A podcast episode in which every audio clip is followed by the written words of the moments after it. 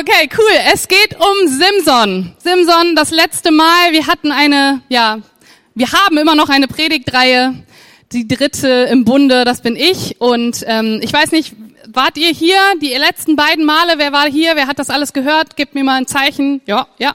Ihr habt noch hoffentlich in Erinnerung, was Andi und Michi so ein bisschen erzählt haben. Falls ihr das verpasst habt, es lohnt sich wirklich, sich die Predigten nochmal anzuhören. Im Internet könnt ihr einen Podcast runterladen und euch diese Message nochmal anhören. Und ich darf heute den Abschluss machen und euch über das Ende von Simson erzählen und wie es dann weiterging. Und ich weiß nicht, wie es euch so geht mit Simson, aber ich finde die Geschichte eher ein bisschen leicht deprimierend. Ich weiß nicht, ob es euch ähnlich geht. Ähm, damals so im Kindergottesdienst, da war das so, dass ich, ich weiß noch, ähm, wir hatten immer Ausmalbilder. Ich weiß nicht, hattet ihr auch immer Ausmalbilder? Irgendjemand viel gemalt? Ja, ich auch. Ich habe auch immer in den Linien gemalt. Also ich habe mich immer, ich habe immer rübergeguckt. Du malst nicht richtig. Ähm, und ich kann mich noch dran erinnern, diesen Simson aus, zum, ausgemalt zu haben. Also dieser starke Typ, ähm, der da irgendwie, keine Ahnung, irgendwie so stand und dachte, wow, was für ein Kerl. Und dann, aber als ich dann die Bibel studiert habe, habe ich irgendwie gemerkt, Mensch, irgendwie ist das gar nicht so ein Held, wie ich ihn so im Kindergottesdienst in Erinnerung hatte. Also ehrlich gesagt, das, was die äh, Gottesdienst, Kindergottesdienst-Mitarbeiter da mir gesagt haben, ich war so ein kleiner Träumer, das ging hier eigentlich rein und sofort da wieder raus. Also ich war eher interessiert daran, mein Bild zu malen. Ähm, Trotzdem ist aus mir eine Pastorin geworden, also da ist Hoffnung für eure Kinder. Ähm, ne? Also immer schön hinschicken, irgendwie fällt das dann doch noch ins Herz. Und ich weiß noch, aber als ich dann ähm, Theologie studiert habe und irgendwie dann die, mich die, mit diesem Text befasst habe, dachte ich, boah, was für ein Loser eigentlich. Also dieser Simson, der gehört für mich fast gar nicht in die Bibel. Also sein, an seinem Leben will ich mir eigentlich überhaupt gar kein Beispiel nehmen.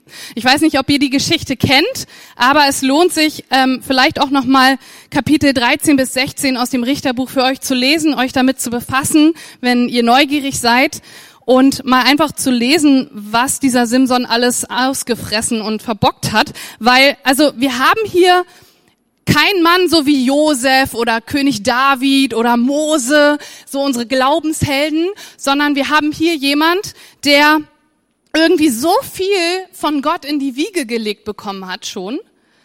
Ähm, er hat, er wurde von Gott auserwählt. Er, also schon vor seiner Geburt wurde über ihm ausgesprochen, dass, ne, also er soll, ist Gott geweiht. Dann hatte er Eltern aus einem guten, also er kommt aus einem guten Elternhaus, gottesfürchtige Menschen. Als er ja so ein ja, jüngerer Mann war, ein Teenager, da hat er gemacht, was er will. Und seine Eltern haben dann versucht, ihm irgendwie wieder hin zu Jesus zu bringen, zu sagen, Simson, überleg es dir doch nochmal. Hey, willst du nicht Gott dein Leben weihen, so wie du es gesagt hast, so wie wir es dir beigebracht haben? Er wurde von Gott gesegnet. Und natürlich, was für ihn am deutlichsten sichtbar war, er hat Kraft von Gott bekommen. Also dieses Ausmalbild kommt ja nicht von irgendwo her. Dieser Typ war stark. Habt ihr das so noch in Erinnerung? Simson, der so einen Löwen zerreißt. In der Bibel steht, als, als wäre es eine junge Ziege. Ich dachte, eine junge Ziege will ich auch nicht gerade zerreißen. Aber der Typ war einfach mega stark. Und immer und immer und immer und immer, und ich sag's nochmal, immer wieder macht Simson Dinge, die entweder unüberlegt, unweise, nachlässig, falsch und ich kann's nicht anders sagen oder ausdrücken, einfach total dumm waren. Wenn ihr die Geschichte kennt, dann denkt ihr vielleicht, ja, stimmt, irgendwie, warum verbockt er es eigentlich die ganze Zeit? Und zwar bis zum Ende seines Lebens. Also es ist eine recht deprimierende Geschichte und ich will die heute Morgen mit euch so ein bisschen entpacken, aber glaubt mir, bis zum Ende seines Lebens vergeigt es Simson. Und ich dachte so, ey, so viel Kraft, so viel Potenzial. Alles hat er bekommen von Gott und seinen Eltern. Es wurde in ihn hinein investiert wie kein anderer. Und vielleicht kennst du jemanden in deinem Leben, wo du sagst, das trifft auch auf ihn zu, das trifft auch auf sie zu. So viel Potenzial, warum macht sie immer diesen Fehler? Warum hat er es endlich nicht geschnallt? Wir haben doch so viel für ihn, für sie getan. Oder du sitzt vielleicht heute Morgen hier und sagst, ich mache ständig diese Fehler, ich lebe nicht mein Potenzial. Ich mach, ich vergeige es immer. Und Simpsons Problem war, passt auf, dass er sich von seinen Emotionen mehr hat leiten lassen als vom Heiligen Geist. Merkt euch das. Mehr durch seine Emotionen als durch den Heiligen Geist. Und ich nenne das mal heute Morgen das Simson-Syndrom. Sag mal Simson-Syndrom. Sehr gut, da hat jemand gut aufgepasst. Und zwar ist das die Annahme, dass man der Sünde beliebig nachgehen kann und gleichzeitig die Fülle des Heiligen Geistes erwartet. Habt ihr das? Du denkst, ich kann machen, was ich will, ich kann pushen, soweit ich will, und ich erwarte gleichzeitig, dass der Heilige Geist in meinem Leben wirkt. Hm. Immer und immer wieder hat sich Simson auf seine Kraft verlassen, die er durch Gottes Gnade bekommen hat. Das steht hier in seinem, äh, im, im Gottes Wort. Und er hat es nicht, diese Kraft nicht primär benutzt dafür, wie Gott es eigentlich gedacht hat, dass er das Volk von den Philistern befreit, sondern um sich irgendwie aus brenzliche Situationen wieder rauszuwursteln, in die er sich selber hineinmanövriert hat. Oder? Also ständig fängt der Streit an, er macht Dinge, die irgendwie schief gehen, testet seine Limits immer und immer wieder und benutzt seine Kraft, ohne irgendwie zu beten, ohne irgendwie Gott dafür zu danken, um sich irgendwie aus dieser Geschichte wieder rauszuwursteln. Immer und immer wieder hat er das getestet. Und wisst ihr noch, was Andi erzählt hat? Er war ein Naziräer. Jemand, der Gott geweiht ist, der vor Gott und den Menschen ausgesprochen hat, ich mache als sichtbares Zeichen, werde ich keinen Wein trinken. Ich werde die Trauben des, dieses Weinstocks nicht trinken. Und er durfte auch sich keinem Toten nähern, also irgendeinem Kadaver. Und er sollte auch seine Haare und seinen Bart nicht abschneiden. Als Zeichen für die Menschen auch und als inneres Zeugnis, ich gehöre zu Gott. Ich verhalte mich anders als die Menschen um mich herum. Gott zur Ehre. Das ist dieses Versprechen. Und auch das testete er Stück für Stück, immer und immer wieder aus. Wie lange kann ich mein Spielchen noch mit Gott treiben? Schauen wir mal, wie weit ich gehen kann. Und wenn ich das lese, im Laufe der Zeit sind mir oft Gespräche so hängen geblieben, wo Leute mich fragen, Kati, bis wohin ist es denn in Ordnung vor Gott und ab wann ist es Sünde? Zum Beispiel in einer Beziehung. Händchen halten ist ja okay, aber ähm, dürfen wir wild rumknutschen oder ist das schon Sünde, wenn wir noch nicht verheiratet sind? Und ich, ich sage dann immer so, hey, ich glaube, du hast es noch, nicht so ganz kapiert. Du kannst nicht, wenn du mit dem Gesetz kommst, vor Gott bestehen, oder? Du, du kannst, es ist eine Herzenssache. Da ist Gnade da, aber wir müssen eine Herz-zu-Herz-Beziehung zu diesem Gott haben und nicht uns primär fragen, bis wann darf ich denn Sünd äh, Sachen machen und ab wann ist Gott sauer auf mich? Was ist das für eine Beziehung? Frage ich dich. Und bei Simson genau dasselbe. Er testete und testete und es läuft ja irgendwie immer gut. Er kommt ja irgendwie immer aus der Nummer raus, oder nicht? Wenn ihr euch dran erinnert. Irgendwie ist er immer noch nicht tot umgefallen, sitzt nicht im Gefängnis, wurstelt sich aus dieser Kiste wieder raus und wir denken, oh, wann kapiert er es endlich? Bei ihm ging es eine ganze Zeit lang gut, bis, und das haben wir letzte Woche gehört, er sich eines Tages mal wieder in eine Frau verguckt, die falsche, die Laila. Er vertraut ihr das Geheimnis seiner Stärke an und sie geht hin und verrät ihn. Und er sitzt im Gefängnis und ich weiß nicht, wie es euch geht. Also wenn ihr so diesen Text kennt, ne, also ihr seid vertraut mit Simson oder ihr habt das vielleicht gelesen in Vorbereitung auf diese Predigtreihe, ich habe mich immer gefragt, warum vertraut er dieser Frau? Geht's euch genauso? Habt ihr euch das mal gefragt? Was ist los mit dir? Bist du blöd? Also die hat dich nicht einmal, nicht zweimal, nicht dreimal, die hat dich die ganze Zeit immer wieder irgendwie verraten. Was lässt dich denn glauben, dass sie es nicht jetzt auch tut, wenn du ihr die Wahrheit sagst? Hat er das nicht zumindest irgendwie leicht ahnen können, dass sie hingeht und ihn verraten würde? Oder? Also kommt schon. Wir lesen manchmal so über diese Geschichten hinweg, ah oh, ja, okay, dann ist das passiert. Und ich denk, warte mal, bist du denn blöd? Und ich glaube, dieser Simson, der litt komplett an diesem Simson-Syndrom. Ja, also mittlerweile hatte er so viel Selbstvertrauen in seine übermenschliche Kraft, dass er dachte, er hätte die Kontrolle in dieser Situation. Er hat dachte, ich komme aus der Nummer wieder raus, wie es bis jetzt immer und immer und immer und immer wieder passiert ist. Ich lebe noch, ich stehe noch, hier bin ich, ich kann machen, was ich will. Und wenn er überhaupt an Gott gedacht hat in diesen Situationen, dann hat er, ich bin mir sicher, erwartet, dass Gott sich nach seinen Bedingungen richten würde.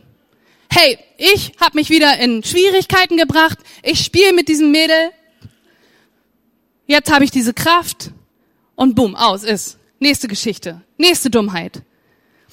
Und er hat nicht daran gedacht, dass er sich vielleicht an seine Bedingungen halten sollte, an Gottes Bedingungen. Wisst ihr noch, ein Naziräer. Er sollte bestimmte Dinge nicht tun. Er dachte, ich kann machen, was ich will. Und ich kann nicht drumrum zu erkennen, dass das auch ein krasses Bild für die Situation in Israel war zu seiner Zeit. Vielleicht könnt ihr euch dran erinnern, Andi hat gesagt, ein jeder hat gemacht, was recht war in seinen Augen. Jeder hat gemacht, was er wollte. Und diese mangelnde Wertschätzung gegenüber seiner Berufung von Gott und dass er komplett vergessen wollte, dass diese Kraft, die er bekommen hat, einzig und allein darauf beruhte, dass Gott ihn für etwas Größeres benutzen wollte, das Volk von den Philistern befreien hat er einfach mal komplett vergessen oder ignoriert. Und genau diese Punkte auch hat Israel schließlich zum Fall gebracht. Wenn ihr euch dran erinnern könnt, dass dann ähm, das Land eingenommen wurde und sie ins Exil gekommen sind. Der Tempel wurde zerstört. Israel wusste überhaupt nicht, was sie davon halten sollten. Wie Gott ist nicht mehr mit uns. Und Simson denkt das auch. Was ist hier los? Gott ist doch mit mir. Ich hatte ein Leben lang diese Kraft. Und ich möchte mit euch zusammen den Text lesen, den wir noch übrig haben. Er steht in Richter 16, 23 bis 31. Und wenn ihr könnt und Kraft habt wie Simson, dann steht auf mit mir und wir lesen zusammen die Textstelle. Vers 23. Und die Fürsten der Philister versammelten sich zu einem Freudenfest, um ihrem Gott Dagon ein großes Schlachtopfer zu bringen. Denn sie sagten, unser Gott hat Simson, unseren Feind, in unsere Hand gegeben. Und als das Volk ihn sah, lobten sie ihren Gott, denn sie sagten, unser Gott hat unseren Feind in unsere Hand gegeben, den, der unser Land verheerte und den, der unsere Erschlagenen zahlreich machte. Und es geschah, als ihr Herz fröhlich war, sagten sie, ruft Simson herbei, er soll für uns Späße machen. Und sie riefen Simson aus dem Gefängnis und er musste vor ihnen Späße machen. Und sie stellten ihn zwischen die Säulen. Und Simson sagte zu dem Jungen, der ihn an der Hand hielt, lass mich, dass ich die Säulen betaste, auf denen das Haus ruht, und ich will mich an sie lehnen. Das Haus war aber voll von Männern und Frauen und alle Fürsten der Philister waren ebenfalls dort. Und auf dem Dach waren an die 3000 Männer und Frauen, die zusahen, wie Simson Späße machen musste. Da rief Simson zu dem Herrn und sagte, Herr, Herr, denke doch an mich und stärke mich doch nur dieses Mal noch, Gott, damit ich Rache nehmen kann an den Philistern eine Rache nur für meine beiden Augen. Dann umfasste Simson die beiden Mittelsäulen, auf denen das Haus ruhte, stemmte sich gegen sie, gegen die eine mit seiner rechten und gegen die andere mit seiner linken. Und Simson sagte, meine Seele sterbe mit den Philistern. Und er beugte sich mit aller Kraft. Da fiel das Haus auf die Fürsten und auf alles Volk, das darin war. So waren die Toten, die er mit seinem Tod tötete, zahlreicher als die, die er in seinem Leben getötet hatte. Und seine Brüder und das ganze Haus seines Vaters kamen herab und hoben ihn auf. Und sie brachten ihn hinauf und begruben ihn zwischen Zora und Eshtaol im Grab seines Vaters Manoach. Er hatte aber Israel 20 Jahre gerichtet. Danke, soweit Gottes Wort. deprimierender Text, finde ich. Weiß nicht, wie es euch geht. Und ich glaube, Simson war auch sehr deprimiert. Es konnte eigentlich nicht schlimmer kommen für ihn. Er war am Boden. Also ich meine, der starke Simson. Wahrscheinlich hatten die damals auch Ausmalbilder für ihn. Der Schrecken der Philister. Most wanted unter den Israeliten. Überall klebten wahrscheinlich Bilder von ihm oder Steintafeln. Und jetzt ist er das Unterhaltungsprogramm seiner Feinde. Von Angst überhaupt gar keine Spur mehr. Und habt ihr das im Text irgendwie auch gemerkt? Wer hat ihn reingeführt in dieses Kolosseum? Irgendwelche starken Wachen? Oder, keine Ahnung, irgendwie auch Gladiatoren? Habt ihr, habt ihr gemerkt, wer ihn reinführt in, in dieses Kolosseum? Ein kleiner Philisterjunge. Also wenn ich die Mama von dem Philisterjungen gewesen wäre, neben diesem starken Simson, ich hätte gesagt, nee, nee, nee, nee, nee, der bleibt schön jetzt bei mir zu Hause. Aber die Philister dachten, den haben wir jetzt in der Tasche. Der hat ausgedient. Seine Kraft ist weg. Wir haben ihn ausgetrickst. Und jetzt kann sogar ein kleines Kind ihn reinführen. Er ist blind. Die haben ihm das Augenlicht genommen. Vielleicht erinnert ihr euch dran. Letzte Woche hat Michi das vorgelesen. Und sie führen ihn in so eine Art Arena, damit sie sich lustig machen konnten über ihn. Und aus Kapitel 15 wissen wir, was sie mit ihm gemacht haben. Er wurde also irgendwie an so eine Holzvorrichtung gekettet. Und dann war, ich stelle mir das so vor, in der Mitte von diesem Kolosseum so ein großer Mahlkreis, also so eine Mühle. Und er musste irgendwie Tag ein, Tag aus irgendwie im Kreis umherlaufen und diesen schweren Stein irgendwie schieben. Und während er das machen musste, haben sie ihre Späße mit ihm getrieben. Also stellt euch das vielleicht hier so vor. Stell dich doch mal selber vor, wie du, wie du denkst, alles war doch bisher gut. Ich hatte Freunde, ich hatte Ansehen, ich war stark, mir konnte keiner was. Ich bin der King, ich bin der Held. So wächst du auf. Dein Selbstvertrauen ist, boom, da oben. Also im Disk-Test wärst du der King, wenn ihr den kennt. Persönlichkeitstest mit Sternchen absolviert. So, und dann findest du dich wieder in einer Arena, wo du eine komplett sinnlose Aufgabe machen musst. Und während du das tust, wirst du beschimpft, bespuckt, verspottet. Kennt ihr das, wenn jemand dich beleidigt oder dich nicht versteht oder du irgendwie denkst, alle sind gerade gegen mich? Also vielleicht, ich habe das in meinem Leben auch mal erlebt, du, du wirst falsch verstanden oder du bist in einer Situation, wo du denkst, was ist los, was habe ich gesagt? Und vielleicht nur eine Person ist gerade gegen dich und, und sagt irgendwas Schlimmes über dich oder du hörst über, über dich schlimme Sachen und das macht dich wütend, oder? Boah, was soll das, ey? Ich hab doch gar nichts gemacht. Und wie wütend und frustrierend das schon für dich ist, wenn eine Person das macht. Und dein Leben lang warst du der King und jetzt stehst du in der Mitte dieser Arena und du wirst verspottet und ver, ja, verhauen wahrscheinlich und Leute schmeißen irgendwelche ekligen Sachen auf dich rauf, verspotten dich, verhöhnen dich. Könnt ihr euch das nur ansatzweise vorstellen, wie schlimm das sein muss? Versucht euch mal in diese Lage reinzuversetzen, was auf einmal seine Welt ist komplett zusammengebrochen. Boah, wie unglaublich deprimierend ist doch diese Geschichte und wie unglaublich traurig, oder nicht? So, wir haben hier keinen Josef, ne, aus der Bibel, der dann irgendwie von seinen Brüdern verkauft wurde und du denkst, oh, der Arme, was hat er denn getan? Aber er ist trotzdem, hält er an Gott fest und dann kommt er da irgendwie nach Ägypten und dann wird er noch falsch angeklagt von der Frau und dann hält er aber trotzdem an Gott fest und Gerechtigkeit und dann sitzt er da im Gefängnis und Gott spricht durch ihn und bam, dann kommt er aus dem Gefängnis raus und was für eine Story. Comeback groß, er ist so die rechte Hand des Pharaos und dann rettet er noch das ganze Volk Israel aus der Hungersnot. Woo! Coole Geschichte! Wow, ich nenne mein Kind Josef. So, oder Mose. Haben wir auch hier, glaube ich. Weiß ich nicht. Haben wir einen Mose hier irgendwie?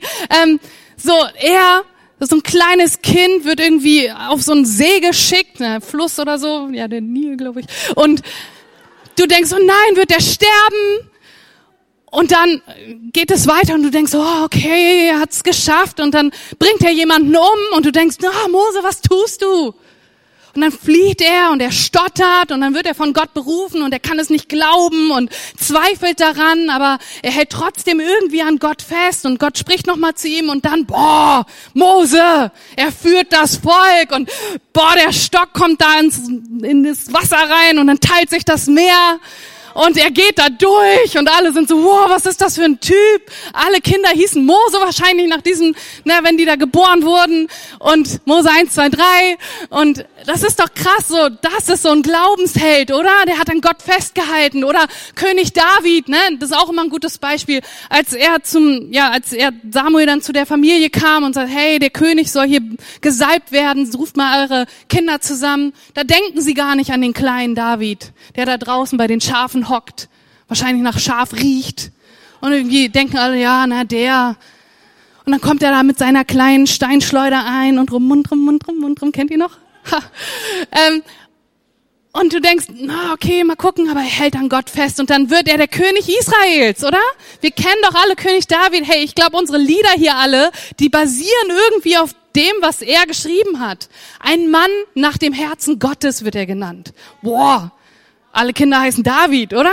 Die wussten gar nicht mehr, Mose, äh, Josef, David, ich weiß es nicht. Wir kennen noch mehr und diese, diese Geschichten lieben wir doch, oder? diese Comeback-Geschichten, Underdog irgendwie so, ne? Alle verstehen die nicht und dann kommt Gott und boom, Django Unchained. So, ne? So, das ist doch mal eine Story, die wir alle mögen.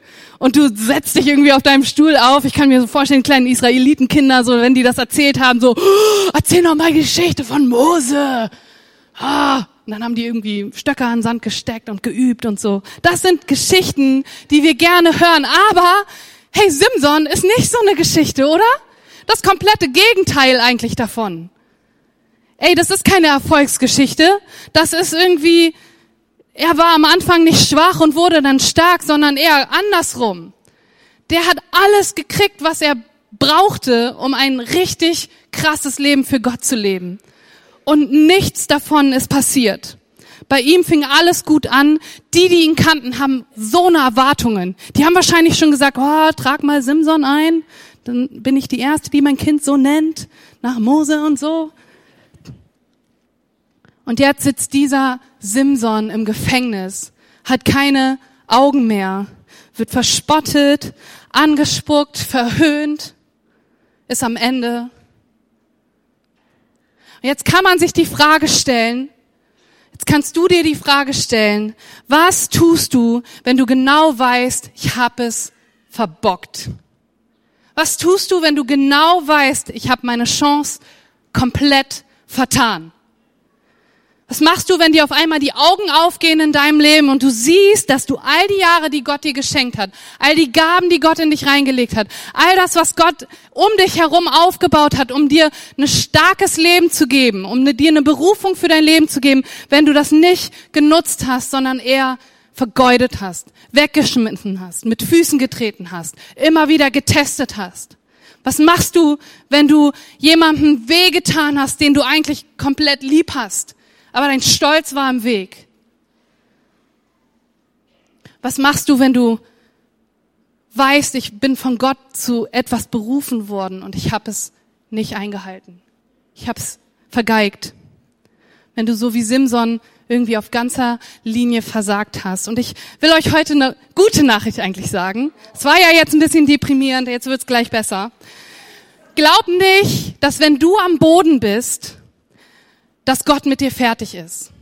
Er hat da noch was im Ärmel und ich will, dass ihr etwas in eurem Herzen festhaltet, dass ihr es auf euer Herz schreibt, wenn ihr könnt. Das ist die Gewissheit, dass nur weil du bei etwas versagt hast, dass es noch lange nicht heißt, dass du ein Versager bist. Versagen ist immer ein Event, immer ein Ereignis, aber nie eine Person.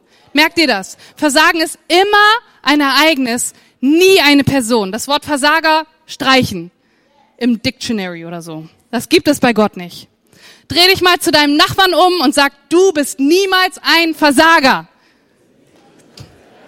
Ja, Amen. Das müssen Leute heute Morgen einfach mal hören. Du bist niemals ein Versager. Es ist immer ein Ereignis, nie eine Person bei Gott. Natürlich möchte die Welt, in der wir leben, uns irgendwie was anderes weismachen. Wenn du schon mal Versager genannt wurdest oder dich selber einen genannt hast, wir glauben diesen Stimmen immer lieber, als wenn jemand sagt, du siehst gut aus oder hast du gut gemacht. Wir glauben immer die negativen Sachen. Und jetzt gibt es zwei Reaktionen. Die eine Reaktion ist, du bedauerst es. Du verfällst in so einen bedauernden Zustand. Und viele bleiben hier stecken im Leben. Ich fühle mich fürchterlich, weil ich dies und jenes getan habe. Ich bin ein schlechter Mensch. Und dann kann das nach innen gehen, dass du Selbstanklage jeden Tag und jede Minute irgendwie machst. Ich habe es verbockt. Ich bin schrecklich, ich bin schlecht, ich bin der schlechteste Mensch, der je auf dieser Welt gelebt hat. Ich habe keine Zukunft mehr. Ich hasse mich. Ich hasse dieses Leben. Ich vergrab mich am besten.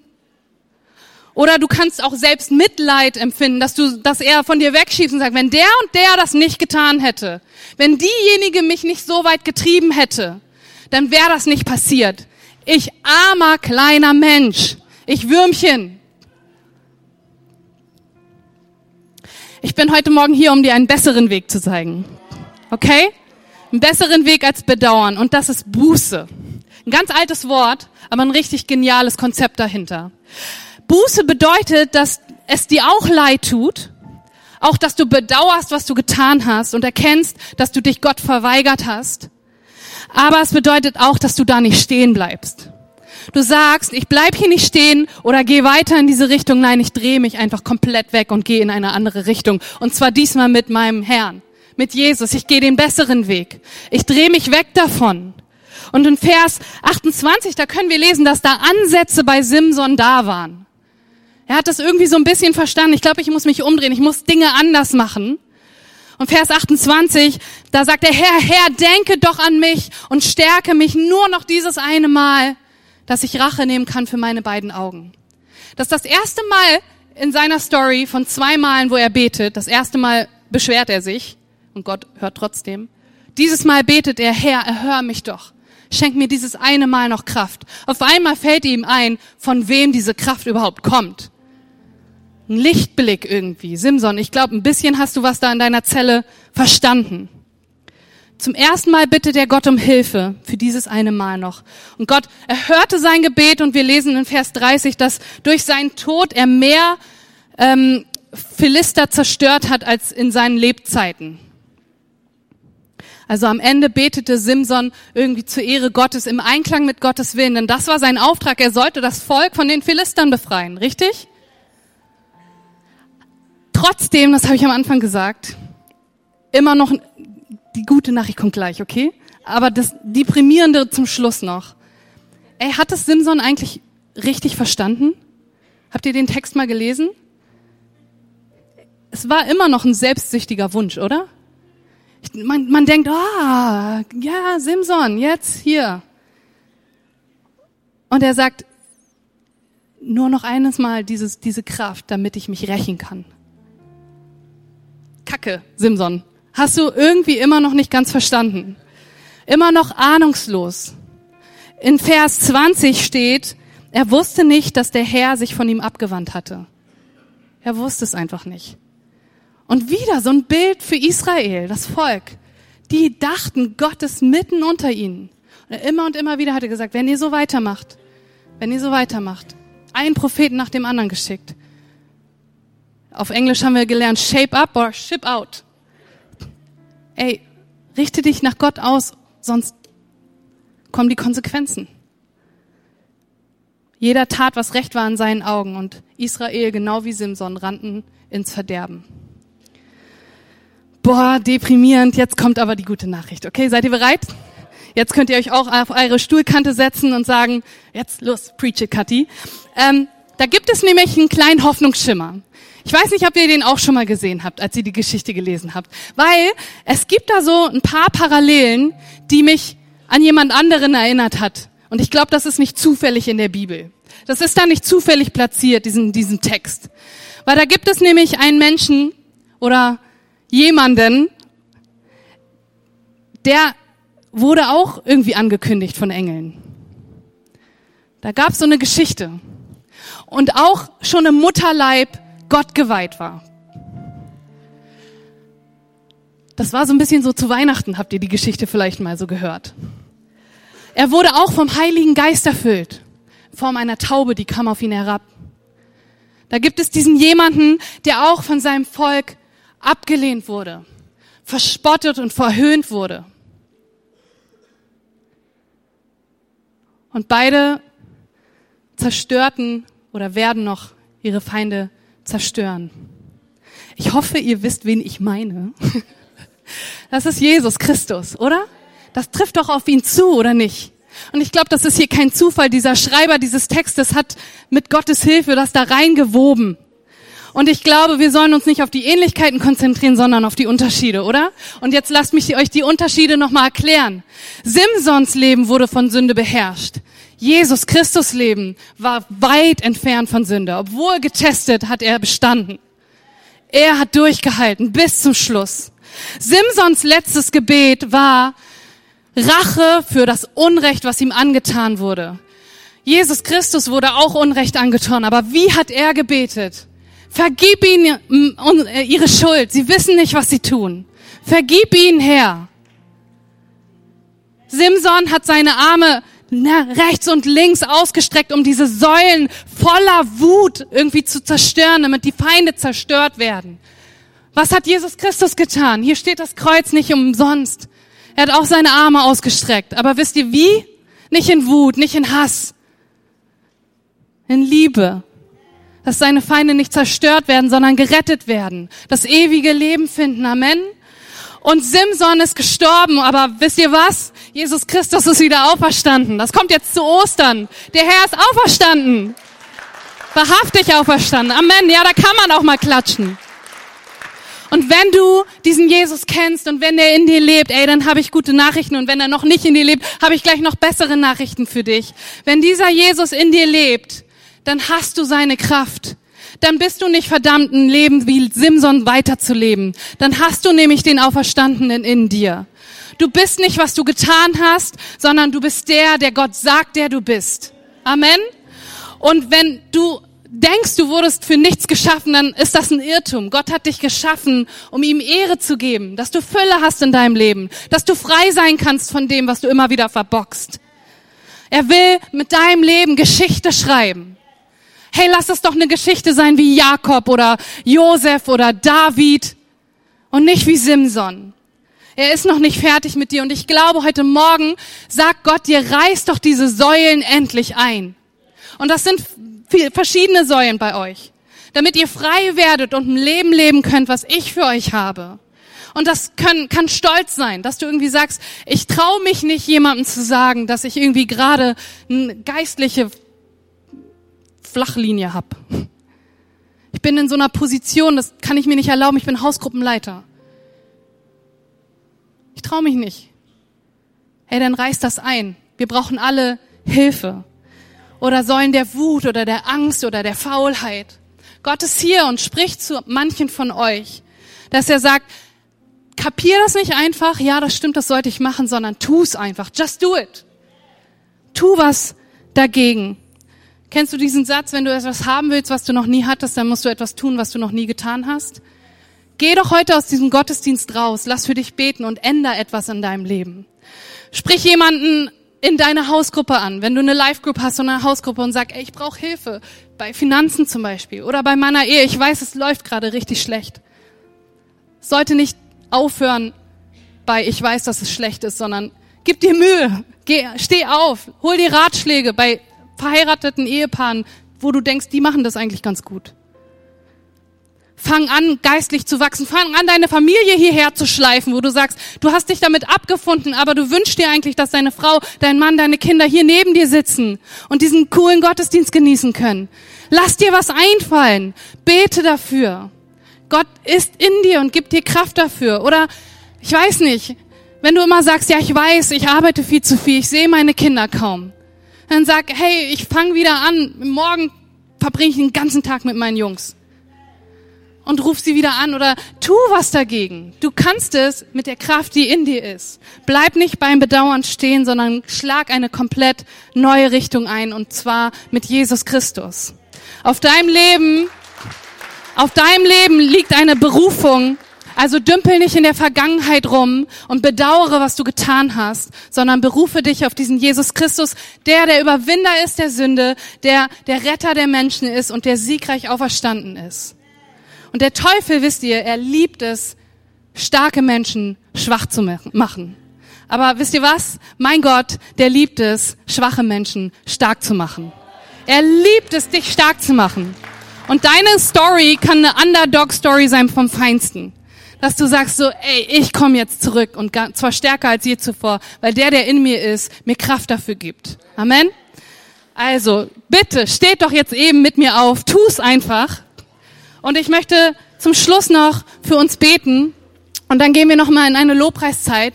Und hey, wenn du hier heute Morgen bist, wir schaffen gleich so eine Atmosphäre, wo ich jeden einfach mal bitte, die Augen zu schließen. Das machen wir nicht, damit ihr alle nicht seht, was wir hier treiben, sondern wenn hier jemand ist, der angesprochen wurde, hey, ich will mein Leben ändern, ich will es zum ersten Mal diesem Jesus Christus geben.